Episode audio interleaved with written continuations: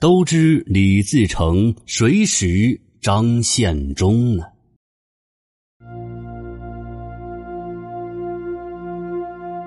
每一个朝代都有着他的故事，每一个故事都承载着一段历史。明朝天启末年，皇帝不思朝政，昏庸无能，宦官当权，党羽相争，从而导致了朝廷的秩序毁坏。官吏们上行下效，只为自己谋财，导致朝廷与百姓之间有着深厚的矛盾。在天灾人祸的背景之下，陕西境内灾荒不断。但是，由于皇帝的昏庸、官员的无能，导致国库亏空，且贪污腐败现象极为严重。朝廷的赈济款和赈济粮还没有到百姓手上，就已经被官员们吃干抹净了。这就导致了灾民们苦不堪言，这就加剧了百姓们心中的不满，纷纷揭竿而起反抗明朝。崇祯元年，王家印、王自用、吴延贵等人率先起义，各地农民军纷纷响应，百姓的星星之火终于是烧了起来。张献忠便是这一时期的人物。张献忠字秉武，号敬轩，是陕西人。在明朝末期群雄并起之时，他也拉起了一队农民起义军。是明朝末期农民起义的重要人物之一，与李自成齐名。他在群雄并起的年代建立了自己的政权，并称帝。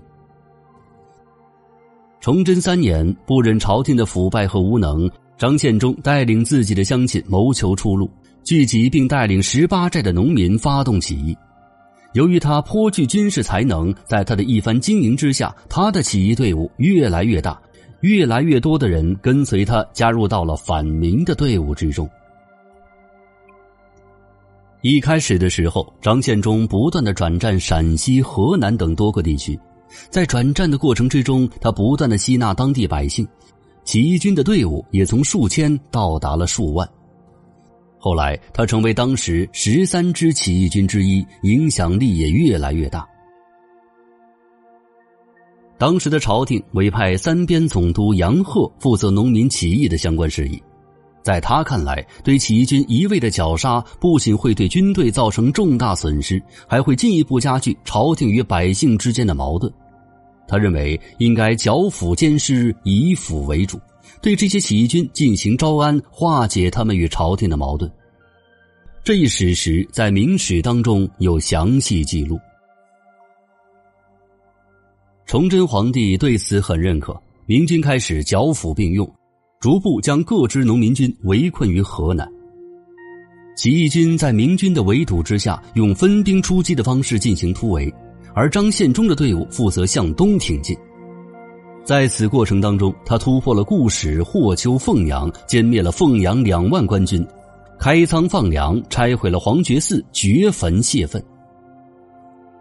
此消息传到京城之后，崇祯皇帝当场昏厥，也罢免了当时的兵部尚书，把凤阳巡抚和巡按御史通通处死。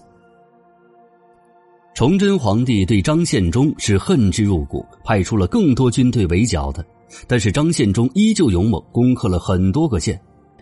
张献忠又在陕西与高迎祥会合，洪承畴成了新的统帅。但是后来起义军遭受了重创。高迎祥遇伏被俘，农民军相继失败。张献忠也接受了明朝廷的招安，伺机东山再起。崇祯十二年五月，张献忠再次以崇祯派杨嗣昌及至所有官军对付他为由，一六四三年创立了大西政权，并定都武昌。但是在杨嗣昌的铁壁合围之下，他不得不到处转战。一六四四年底，清军已经入关，明朝覆灭，形势危急。张献忠把他的巨额宝藏倾入了长江的某段江底，希望有朝一日能够从此东山再起。但是事不如人愿呐，张献忠被清军俘虏之后身亡，张献忠沉吟之事也就此成了一个谜团了。感兴趣的朋友不妨去长江打捞一下，看看能不能捞起张献忠的宝贝。我分析过了，宝贝一般比较沉，会沉在江底，不会被水冲到大海里的，所以打捞起的希望还是很大的。试试看喽。